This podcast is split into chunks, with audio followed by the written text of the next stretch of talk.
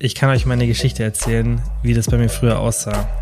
Ich habe ähm, früher auch schon mal extremere Diäten gemacht, wie vorhin schon gesagt, wo ich wirklich ähm, mich so teilweise runtergehungert habe. Also wirklich teilweise, ich glaube, auf 72 Kilo und so.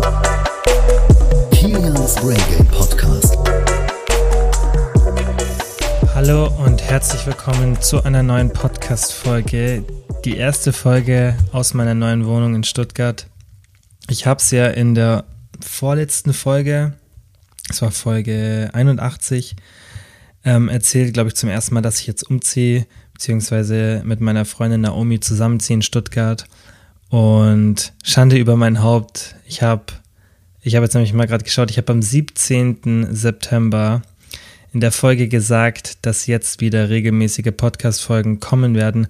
Aber ich weiß auch gar nicht mehr, ob ich da gesagt habe, dass es dann der Fall sein wird, wenn ich umgezogen bin oder schon davor. Ähm, falls ich die Idee hatte, dass es davor schon klappen sollte, dann weiß ich selber nicht, was ich mir da gedacht habe, ähm, weil ich denke, ihr kennt es selber vor einem Umzug und direkt währenddessen ist es ultra stressig. Und ähm, ich hatte ja dann noch die Folge mit Luki rausgebracht eine Woche später. Und seitdem war jetzt hier ein bisschen Stille wieder. Aber ähm, ihr könnt mir glauben, das ist jetzt vorbei.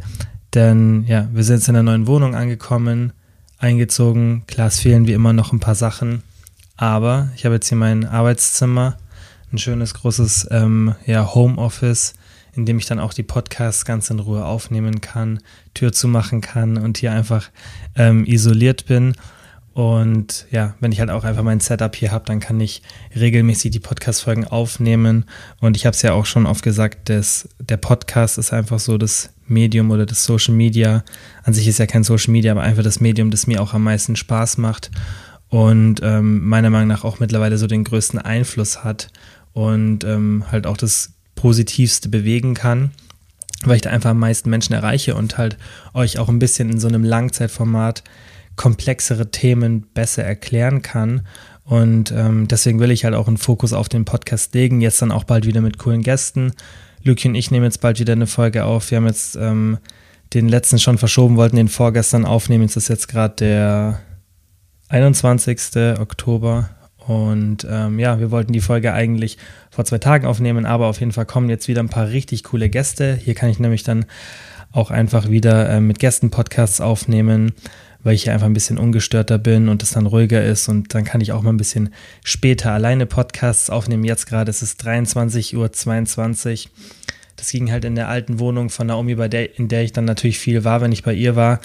Ähm, nicht, weil, ja, da hatten wir halt kein getrenntes Arbeitszimmer und dann ist natürlich blöd, wenn sie abends da ist und nicht dann ähm, hier im Podcast aufnehmen. Das funktioniert halt nicht und dann habe ich es oft in meinem Zeitplan tagsüber nicht geschafft und ich nehme die auch ganz gern, wenn ich sie alleine aufnehme, die Podcasts abends auf, weil ich dann einfach so ein bisschen die Stille habe und ähm, ich kann mich ein bisschen besser konzentrieren. Es kommen weniger Nachrichten rein, also weniger Sachen auf meinem Handy und ähm, es will nicht immer irgendwie jemand was von mir. Und ich habe auch meine meisten To-Do schon erledigt oder eigentlich alle, die für den Tag geplant waren. Und dann habe ich einfach ein bisschen freieren Kopf und das ist für mich, wenn ich alleine einen Podcast aufnehme, angenehmer. Und allein schon deswegen ähm, wird sich jetzt hier auf jeden Fall wieder viel ändern. Und ja, das war so mein Live-Update. Ähm, ich hatte in der vorletzten Folge gesagt, dass ich ein QA noch mache äh, zum Thema meine Diät. Die ist jetzt ein bisschen ähm, pausiert gewesen, einfach durch den Umzug, weil ich mir da jetzt dann auch ehrlich gesagt nicht so einen Stress mache. Und das ist halt auch das Schöne, wenn man so relativ viel Erfahrung hat, wie ich jetzt, ich mache es ja schon ein paar Jahre, ähm, dass ich dann nicht nur anderen Leuten helfe, sondern auch meine eigene Diät mache. Und mit der Zeit lernt man dann einfach, wie man so auch ganz easy mal für ein paar Wochen das pausieren kann, ohne dass da wirklich viel passiert. Jetzt klar, wenn man umzieht, dann hat man eh einen extrem hohen Kalorienverbrauch und ich bin ja eh jemand, ähm, der jetzt nicht so den krassesten Hunger hat. Das heißt, ich kann mich da relativ gut zurückhalten und ähm, deswegen konnte ich jetzt meine Diät relativ gut pausieren. Werde jetzt so eine Woche ungefähr machen, in der ich wirklich mal wieder konstant schaue, dass ich ähm, meine Kalorien so ein bisschen überschlage und dann so auf Erhaltungsniveau esse und dann wenn ich wieder regelmäßig trainiere, weil das hat jetzt auch wieder ein bisschen, ähm, ja, so ein bisschen nachgelassen in den letzten zwei Wochen. Das war halt auch für mich ultra stressig, weil ihr müsst überlegen, ich bin ja aus Kempten nach Stuttgart gezogen und das sind ungefähr so zwei Stunden Entfernung. Und es ist dann nicht so leicht, das alles zu managen. Und nebenbei muss ich ja auch noch ein Unternehmen äh, führen. Und mit den ganzen Verpflichtungen, die ich habe und der Umzugsstress hier in Stuttgart und in Kempten, äh, ja, da ist es irgendwann dann ähm, so ein bisschen auf der Strecke geblieben, dann war ich halt körperlich auch so ein bisschen angeschlagen und ja, dann habe ich das Training so ein bisschen in den Hintergrund gerückt. Für diese Zeit ist auch vollkommen in Ordnung. Besonders ich konnte teilweise gar nicht trainieren, weil ich so eingespannt war, allein schon durch die Umzüge. Das ist natürlich dann auch anstrengend und ich habe dann natürlich am Tag davor zum Beispiel nicht trainiert und danach, weil ja, das ist halt einfach körperlich ähm, dann so anstrengend, dass mir das gereicht hat und dann eh schon genug Stress war und das würde ich euch auch empfehlen in so Zeiten ähm, nehmt euch da oder macht euch da nicht zu viel Stress, nehmt das Thema nicht zu ernst und ihr seid ja, keine Ahnung, wenn ihr jetzt einen Umzug habt oder auch wenn ihr mal irgendwie im Urlaub seid, ähm, dann ist es vollkommen in Ordnung, wenn man das mal pausiert. Ja, auf jeden Fall versuche ich jetzt in dieser Woche, das mache ich dann immer so, wenn es jetzt so, so ein Ereignis zum Beispiel während der Diät ist, ist vielleicht auch ganz interessant, weil sowas ja öfter vorkommt. Also wenn man eine Diät macht, dass dann irgendwas unerwartet kommt und ich mache es dann in der Regel so, dass ich dann einfach die Diät so ein bisschen pausiere und danach, also jetzt der Zeitpunkt, an dem Zeitpunkt, an, an dem ich wieder einsteige, schaue ich, dass ich so eine Woche, ja, vielleicht sogar zehn Tage, das Ganze auf ein bisschen ähm, ein höheres Niveau hebe. Das heißt, ich schaue, dass ich auf jeden Fall meine meinen Kalorienbedarf zu mir nehme, also dass ich nicht im Kaloriendefizit bin, aus dem Grund, weil gerade in so einer Trainingspause kann schon da sein, dass man ein bisschen Muskelmasse abbaut, ganz, ganz bisschen eigentlich nicht, wenn man so kurz trainiert, aber halt, wenn man in einer Diät ist und dann in der Diät aufhört zu trainieren, dann ist nicht ganz so optimal, wenn man dann vielleicht auch noch ein bisschen wenig isst. Und deshalb möchte ich jetzt einfach eine Woche bis zehn Tage meinem Körper Zeit geben, diese verlorene, falls verlorene Muskelmasse da ist, einfach wieder aufzubauen. Ich gehe da einfach auf Nummer sicher, lasse meinen Körper sich jetzt wieder so ein bisschen einpendeln und danach geht es dann halt wieder ins Defizit. Und man könnte das auch sein lassen, weil theoretisch, wenn ich jetzt direkt ins Defizit gehe, viel Protein zuführe und meine alten Gewichte bewege, was machbar sein sollte, dann ähm, kann ich auch in der Zeit wieder meine verlorene Muskelmasse abbauen. Klar, ich habe es ja oft gesagt, in der Diät Muskeln aufzubauen ist, umso länger man trainiert, irgendwann immer schwieriger. Aber wenn man so ein Szenario hat, in dem man Muskeln abgebaut hat aufgrund von einer Trainingspause, dann ändert sich das logischerweise wieder, weil der Körper so eine Muscle Memory hat und das ist nicht irgendwie so ein Mythos, sondern ähm, das ist tatsächlich ein Effekt, den man auch ähm, in der Literatur sieht, also in Studien, dass da wirklich äh, so eine Muscle Memory da ist und ähm, deswegen müsst ihr eigentlich allgemein keine Angst haben, wenn ihr so Trainingspausen habt. Ihr baut es danach wieder auf und man könnte dann theoretisch auch eben argumentieren, dass man im Kaloriendefizit dann ein bisschen Muskeln aufbauen kann. Ähm, ja, ich würde jetzt sagen, wir starten direkt mit dem QA. Ich habe die Fragen gerade ewig in meiner Story gesucht, weil ich nicht mehr wusste, an welchem Tag ich diese Story auf Instagram gepostet habe, dass man Fragen für den Podcast, also zur Diät stellen sollte. Aber ich habe es jetzt gefunden und ähm, ich habe mir die Fragen ehrlich gesagt noch gar nicht angeschaut. Ich mache es jetzt hier komplett spontan. Ähm, aber ich sehe hier schon die erste gute Frage und zwar, wie hoch ist dein Defizit in den ersten Wochen? Ich habe es dieses Mal so gemacht, dass ich ähm, am Anfang sehr, sehr aggressiv in die Diät gegangen bin und danach ähm, das wieder ein bisschen normalisiert habe. Und das kann man generell so machen. Es ist einfach so ein kleiner Diätboost, weil am Anfang hat man ja meistens noch so die volle Motivation und hat auch noch nicht so viel Hunger und der Körper kann es auch viel, viel leichter wegstecken, wenn man in so ein starkes Defizit geht. Hat halt mehrere Vorteile. Man ist auch am Anfang so ein bisschen motivierter, weil man sieht halt schon dann schneller die Fortschritte. Denn am Anfang kann es halt ein paar Wochen dauern, dass es noch nicht so wirklich vorangeht oder man nichts wirklich sieht. Und das kann dann schon ein bisschen demotivierend sein. Und deshalb macht schon Sinn, am Anfang so einen kleinen Boost zu machen, gerade wenn man halt weiß, wie man das machen sollte. Und da war ich wirklich ordentlich im Defizit. Also ich habe teilweise würde ich sagen, so ja, 1900, 1800 Kalorien gegessen und ich wiege so ungefähr 80 Kilo, ein bisschen über 80 Kilo jetzt zum Start der Diät. Bin jetzt nicht so aktiv, aber ich habe das auch an Trainingstagen gegessen, wo ich vermutlich so einen Verbrauch von 3300, vielleicht 3200 hatte. Also schon ordentliches Defizit, irgendwo bei 40 Prozent vermutlich, was ich normalerweise nicht empfehlen würde für eine längere Diät, außer man hat wirklich einen höheren Körperfettanteil, da kann der Körper das viel, viel besser wegstecken. Und ähm, ja, so habe ich es jetzt am Anfang gemacht. Also ich bin so, würde ich sagen, so zwei, drei, vielleicht sogar fast vier Wochen sehr aggressiv in die Diät gegangen und habe das dann ein bisschen zurückgeschraubt. Und ähm, ja, sowas kann man auf jeden Fall machen. Man kann aber auch ganz normal in ein normales Defizit starten, würde ich auch in der Regel empfehlen, besonders wenn man jetzt nicht so erfahren ist, weil ein hohes Kaloriendefizit, da muss man schon ein bisschen sich kennen, muss wissen, dass man das leicht wegstecken kann. Ich kenne halt meinen Körper mittlerweile und weiß, dass ich nicht so sehr auf so ein hohes Kaloriendefizit reagiere, also nicht wirklich negativ. Ähm, und ja, dementsprechend konnte ich das auf jeden Fall machen. Wie gesagt, muss man jetzt nicht unbedingt machen. Ja, dann die nächste Frage, eigentlich auch sehr interessant. Wann gibt es den ersten Refeed? Ähm, den wird es vermutlich nicht geben, weil ich kein so ein Freund von Refeed Days bin. Einfach aus dem Grund, dass ich Diet Breaks viel, viel sinnvoller finde. Und ich kann noch mal ganz kurz den Unterschied zwischen einem Refeed Day und einem Diet Break erklären. Also ein Refeed Day ist ein Tag, an dem man, an dem man einfach nur die Kohlenhydratzufuhr erhöht für einen Tag oder manchmal auch zwei Tage. Und ein Diet Break ist eben eine Phase, in der man wirklich eine Woche oder sogar zwei Wochen die gesamte Kalorienzufuhr auf das Erhaltungsniveau erhöht. Das heißt, man nimmt dann in dieser Woche so viel Kalorien zu sich, wie man auch verbraucht, sodass man nicht im Defizit und nicht im Überschuss ist. Klar, man kann es nie perfekt machen, aber halt so ungefähr.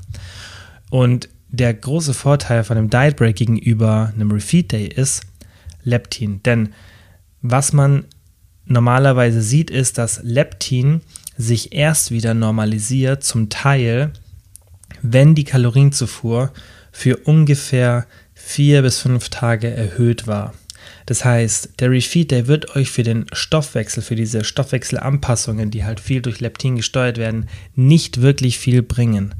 Also müsst ihr, wenn ihr den Stoffwechsel wieder ein bisschen normalisieren wollt, länger mehr Kalorien zu euch führen. Klar, sobald ihr wieder ins Defizit geht, gehen auch die Hormone wieder runter, aber so ein Diet Break kann trotzdem helfen, dass man einfach so ein bisschen diesen Stoffwechselanpassungen entgegenwirkt.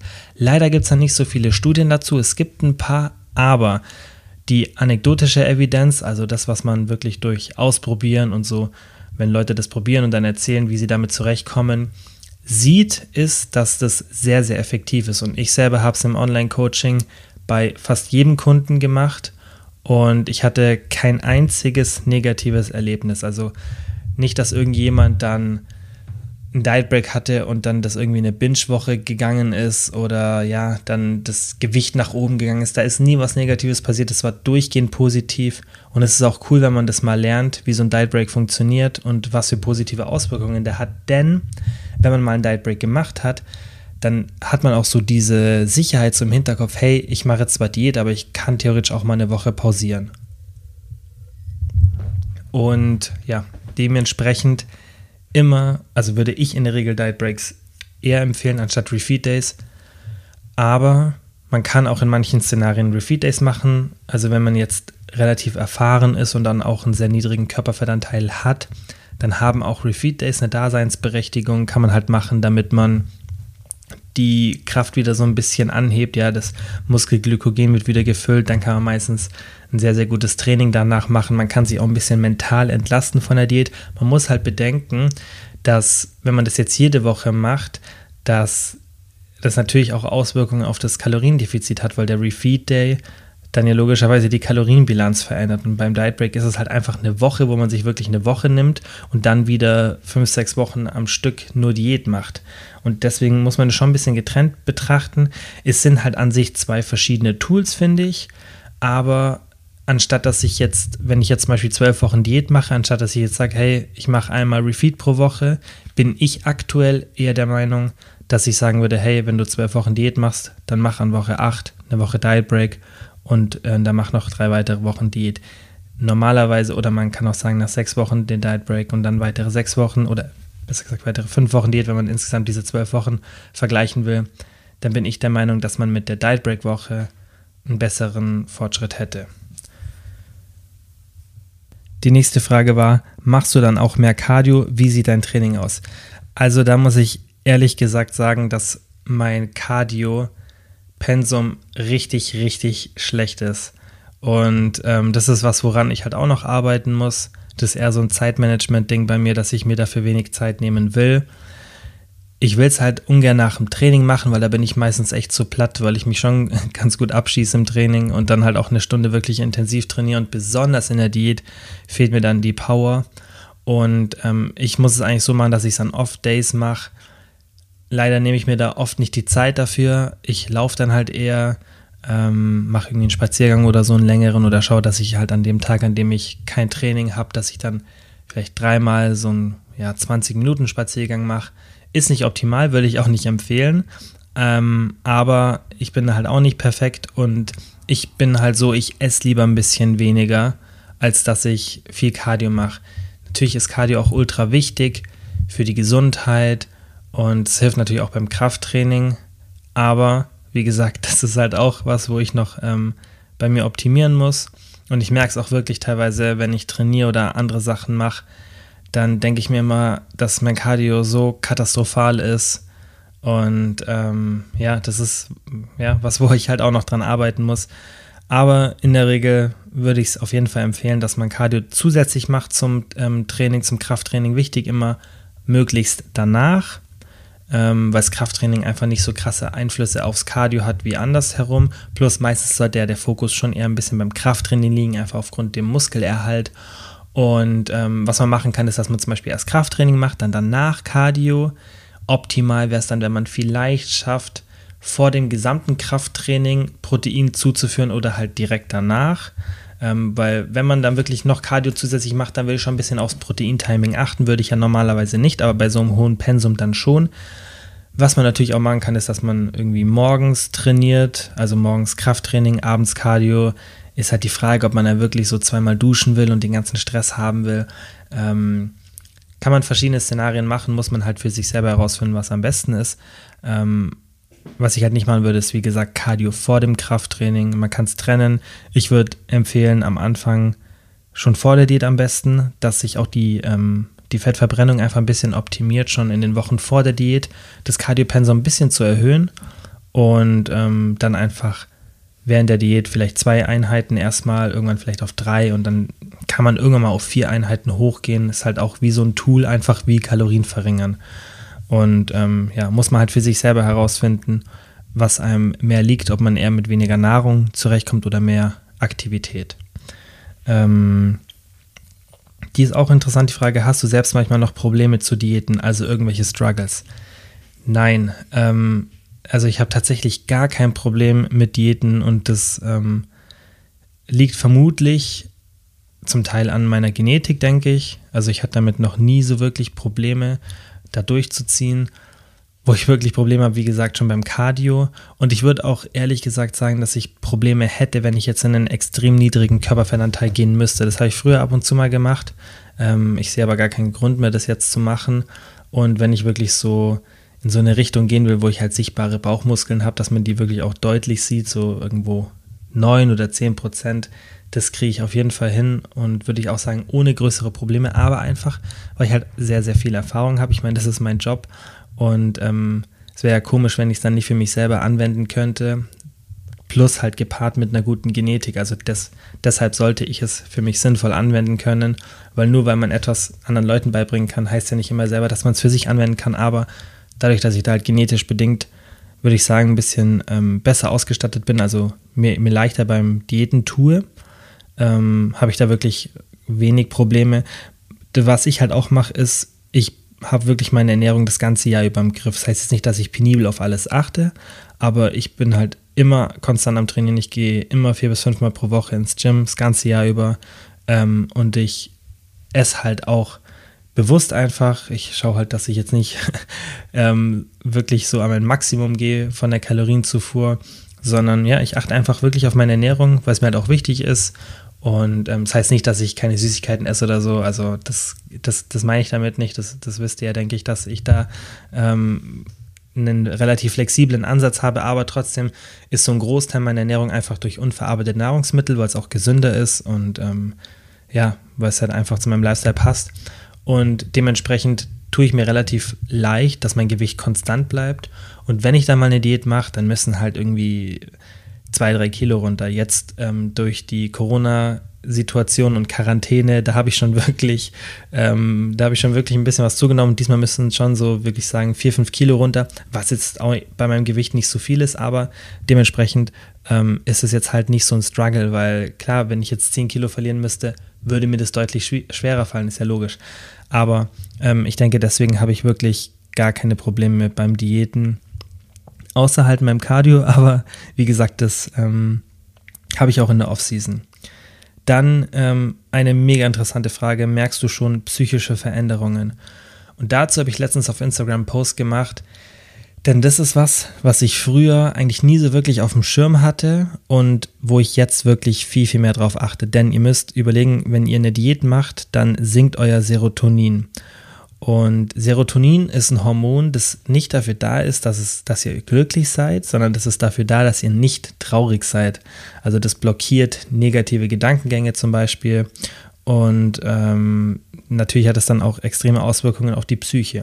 Und während der Diät geht das Serotonin runter. Auch ein Grund zum Beispiel diese Diet Breaks zu machen, weil einfach durch die höhere Kalorienzufuhr das Serotonin wieder besser wird.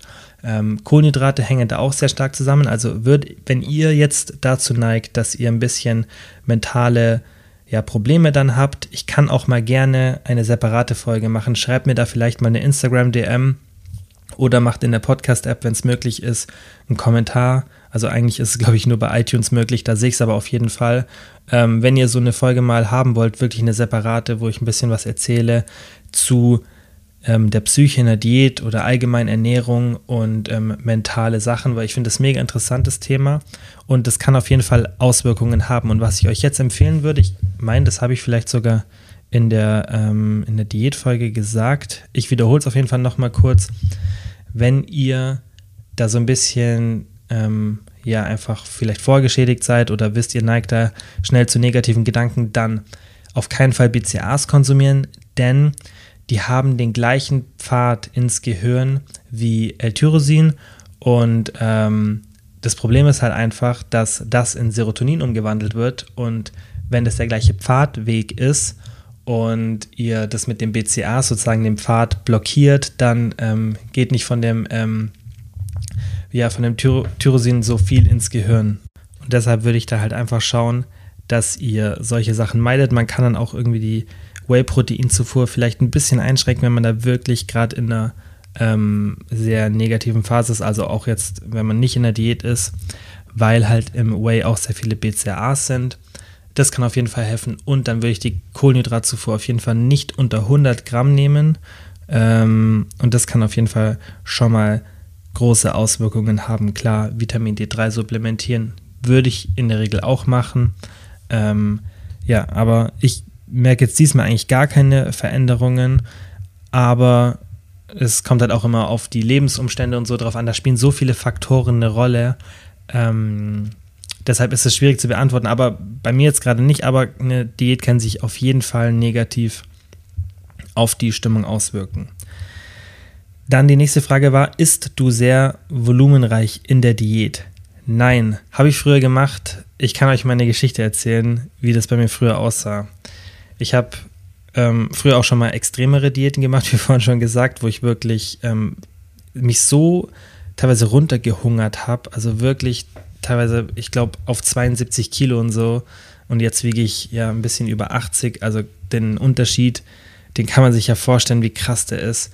Ähm, und also ich bin jetzt ja bei 82 Kilo vom Körperanteil auch nicht so hoch. Ähm, das war, glaube ich, zur Startidee zu ungefähr 82 Kilo. Ähm, und der Unterschied 10 Kilo ist schon heftig. Also da war ich wirklich, wirklich, wirklich sehr, sehr lean.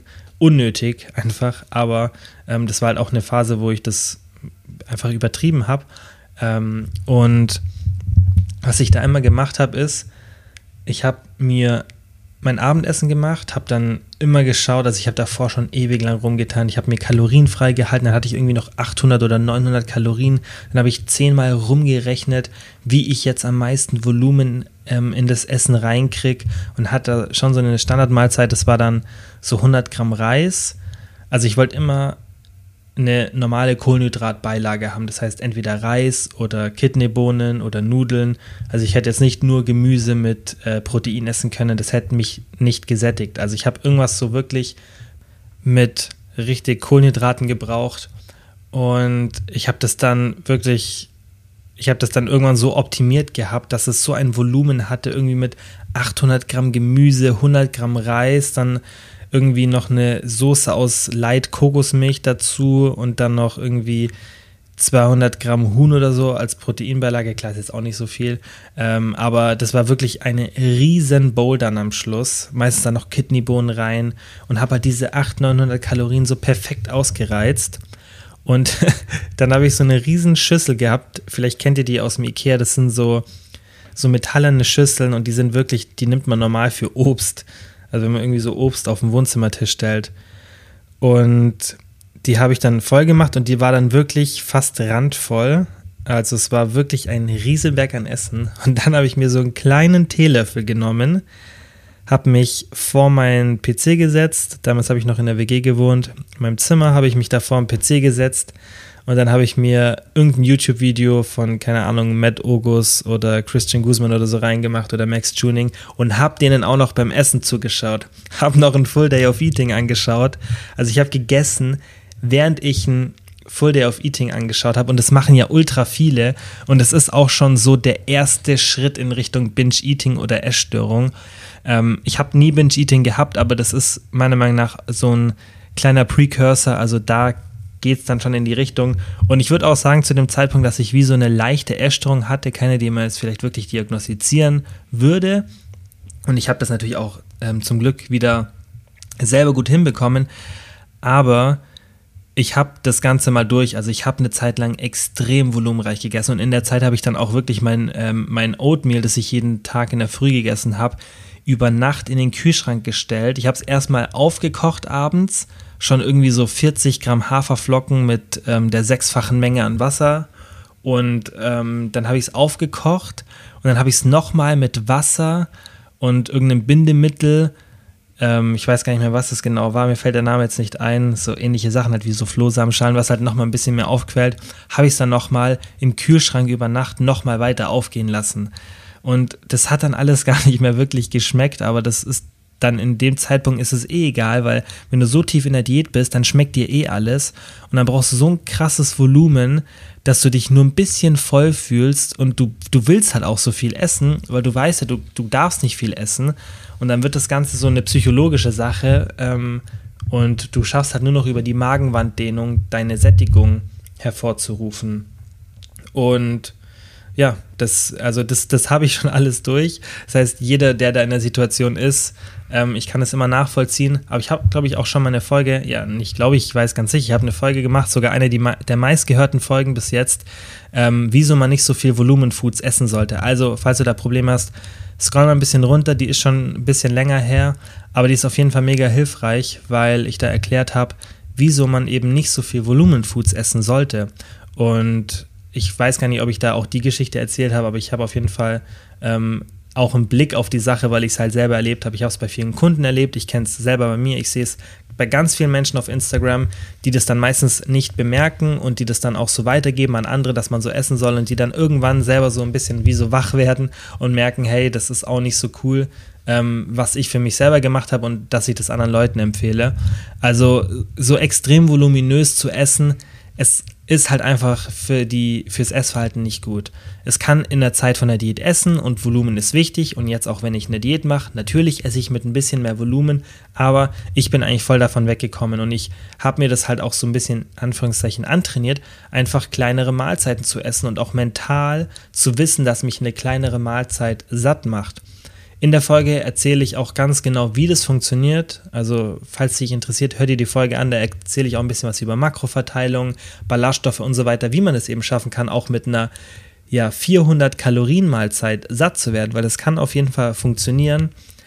Und ähm, ja, also dieses volumenreiche Essen, wenn du das so extrem hast, dann würde ich dir empfehlen, versuch das zu reduzieren, weil das ist auf jeden Fall kein gesundes Essverhalten und ist natürlich auch für dich anstrengend, weil du ja jedes Mal beim Auswärtsessen oder keine Ahnung, wenn du mal irgendwie auf was Lust hast, was jetzt nicht so viel Volumen hat, dann weißt du so, hey, ich werde davon gar nicht satt. Und ähm, ja, das ist halt nicht gut. Ich kann auch vielleicht mal mit Luki drüber sprechen, der hat ja auch schon Erfahrung gehabt, der hat das genau wie ich das gleiche so erlebt und ähm, der hat es mittlerweile auch sehr gut hinbekommen, dass er nicht mal so volumenreich ist. Vielleicht kann man da auch mal zur zweiten Folge machen. Ähm, ja, aber wie gesagt, versuch so ein bisschen davon wegzukommen. Ja, ähm, es waren jetzt noch ein paar Fragen da, aber ähm, ja, ich denke, ich beantworte jetzt noch drei Fragen und versuche mich ein bisschen, ähm, ja, da jetzt nicht mehr so ähm, ausführlich ähm, auszudrücken. Also ich sage einfach jetzt mal was zu der nächsten Frage. Gehst du trotzdem auswärts essen? Ja, auf jeden Fall. Also Einfach auch aus dem Grund, weil ich jetzt nicht so extrem volumenreiches Essen brauche, weil es gar keinen Grund gibt, nicht auswärts zu essen. Klar, da kann man nie die Kalorien perfekt einschätzen, aber ihr könnt auch euren Kalorienverbrauch nicht genau einschätzen. Also ihr habt eh keine konstante Nummer da, ihr wisst eh nicht, was wirklich Sache ist. Und man macht jetzt nicht irgendwie eine Wettkampfdiät oder muss für irgendeinen Sport irgendwie ein bestimmtes Gewicht einhalten, dann hat man ja keinen Zeitdruck. Und dann machen diese 200 Kalorien, die man unterschätzt hat, beim Auswärtsessen auch nicht so viel aus. Klar, wenn man jetzt irgendwie beruflich jeden Tag in der Kantine isst oder, oder jeden Tag mit den Arbeitskollegen irgendwie zum Mittagessen geht, dann muss man natürlich schauen, hey, wenn ich jetzt immer mich beim Auswärtsessen verschätze oder wenn mein Gewicht halt nicht sinkt, dann kann man sich einfach denken, ah, okay, wahrscheinlich schätze ich beim Auswärtsessen immer so 200 Kalorien zu wenig. Und dann verringert ihr eure Kalorienzufuhr einfach um 200, sodass ihr diesen, diesen Fehler sozusagen, den ihr da macht, einfach ausgleicht. Fertig. Und ähm, da gibt es immer Möglichkeiten, man muss einfach nur ein bisschen so mit, ähm, mit, mit, ganz normaler Logik rangehen und einfach auch immer bedenken, dass der Koch nicht Interesse daran hat, das Gericht kalorienarm zu machen. In der Regel natürlich gibt es auch so Restaurants, aber in der Regel immer lieber ein bisschen mehr Olivenöl so einkalkulieren, immer lieber ein bisschen mehr Sahne und nicht die Low-Fat-Varianten. Ähm, ja einfach einkalkulieren, weil ihr könnt ja mal mit Leuten sprechen, vielleicht aus eurem Umfeld, die Köche sind. Und ich kenne ein paar und ähm, ja, da kocht keiner mit kalorienreduzierten Varianten, weil es auch einfach besser schmeckt. Und es ist auch unglaublich, was sie teilweise Öl dann in die Gerichte reinhauen. Dementsprechend müsst ihr halt, wenn ihr auswärts esst, einfach damit rechnen, dass ihr gut Kalorien zu euch nehmt. Aber wenn ihr das vom Hunger her hinbekommt, dann kein Problem. Einfach vielleicht tagsüber ein bisschen volumenreicher essen und dann ist es gar kein Problem. Ähm, dann war noch eine Frage, wie schaffst du es, eine Diät zu machen, ohne Muskelmasse zu verlieren? Da habe ich ja vorhin schon gesagt, einfach wichtig ist, dass ihr intensiv trainiert und regelmäßig trainiert. Und da jetzt noch ein Tipp. Ihr müsst während einer Diät, wenn ihr eure Muskelmasse erhalten wollt, nicht unbedingt das gleiche Trainingsvolumen haben. Das heißt, ihr müsst nicht die gleiche Satzanzahl und die gleiche Wiederholungsanzahl machen. Was ihr aber machen solltet, ist, dass ihr das schwere Gewicht haltet. Jetzt mal ein Beispiel wenn ihr zum Beispiel irgendwie, jetzt nur als Beispiel, Beinpresse mit 100 Kilo A3 Sätzen, wenn du das so machst, drei Sätze, 10 Wiederholungen, 100 Kilo, dann reicht es in der Diät, wenn du einen Satz A100 Kilo A10 Wiederholungen machst. Also statt den drei Sätzen, einen, gleiche Wiederholungen, gleiches Gewicht. Das ist besser, als wenn du drei Sätze mit 90 Kilo machst und die 10 Wiederholungen. Also, obwohl du da viel mehr Volumen hast, wird dir die andere Variante vermutlich mehr Muskelerhalt bringen, weil du einfach die Intensität für mindestens einen Satz hochhältst. Und das sieht man halt in Studien, dass man das Trainingsvolumen extrem reduzieren kann, bis zu ein Neuntel, teilweise sogar noch mehr von dem Originalvolumen. Aber solange das Gewicht oder die Intensität eben gleich hoch bleibt, verliert man keine Muskelmasse. Und dementsprechend einfach, wenn ihr merkt, das Gewicht ja, wird langsam ein bisschen schwer zu drücken, einfach das Volumen verringern, weil dann sollte der Körper sich wieder besser erholen können und dann sollte man auch das schwere Gewicht halten können. Und dann nach der Diät kann man es wieder erhöhen. Und so mache ich es halt eben auch. Ich schaue immer, dass ich meine schweren Gewichte halte. So, und jetzt die nächste, die nächste, die letzte Frage. Ähm, genau, Umgang mit Partner, Schrägstrich Partnerin während der Diät bei Stimmungsschwankungen. Das ist natürlich ähm, ein wichtiger Punkt ich denke, ich habe das ja vorhin schon mal gesagt, ich habe jetzt in der Diät nicht so, dass ich irgendwie so zickig werde und so. ich merke das schon auch manchmal, wenn ich Hunger habe, dass, ähm, dass ich dann vielleicht nicht ganz so gut gelaunt bin. Also es ist tatsächlich auch bei mir so. Und ähm, ich denke, das hat jeder von euch. Da würde ich halt einfach nur selbst reflektiert an die Sache gehen. Da muss man halt einfach sich selber kennen und wenn man dann so merkt, dass man schlecht gelaunt ist, muss man sich überlegen, hey, wann habe ich eigentlich das letzte Mal gegessen? Und ähm, dann muss man sich manchmal zu so ein bisschen zu guter Laune und auch einen netten Umgang zwingen, weil man ist da einfach gereizter, reagiert auf Sachen ein bisschen gereizter und manchmal hilft es halt auch einfach, dass man dann was isst. Klar, man muss natürlich auch auf die Kalorienzufuhr achten und man sollte Gefühle ja nicht mit Essen kompensieren, aber das ist natürlich eine andere Situation, wenn man in einer Diät einfach ähm, Hunger hat und deswegen schlecht gelaunt ist. Aber bei mir ist es nicht so krass. Dennoch wird das in der Regel bei jedem so der Fall sein, dass man einfach, wenn man eine Diät Hunger hat, ein bisschen schlechter gelaunt ist. Und wie gesagt, das muss man sich immer wieder nur vor Augen halten, besonders in der Situation. Man kann ja ähm, in der Situation dann einfach sich reflektieren und dann sehen, ähm, wo das herkommt und dann vielleicht auch einfach ähm, sich so ein bisschen in eine gute Laune vielleicht reinzwingen oder wie gesagt dann einfach schauen, dass man dann was isst. So, das waren alle Fragen. Ähm, ja, jetzt wird es wieder regelmäßiger Podcast geben. Der mit Luki sollte der nächste sein, sonst nehme ich alleine einen auf. Kommt drauf an, wann ich mit ihm einen Termin kriege. Und ja, dann sorry nochmal für die Pause, aber wie gesagt, der Umzug war stressig. Aber jetzt wird es auf jeden Fall wieder anders. Jetzt kommen regelmäßig Folgen, hoffentlich dann auch mehr als eine pro Woche. Ähm, ja, und dann wie immer vielen, vielen Dank fürs Zuhören und bis zum nächsten Mal.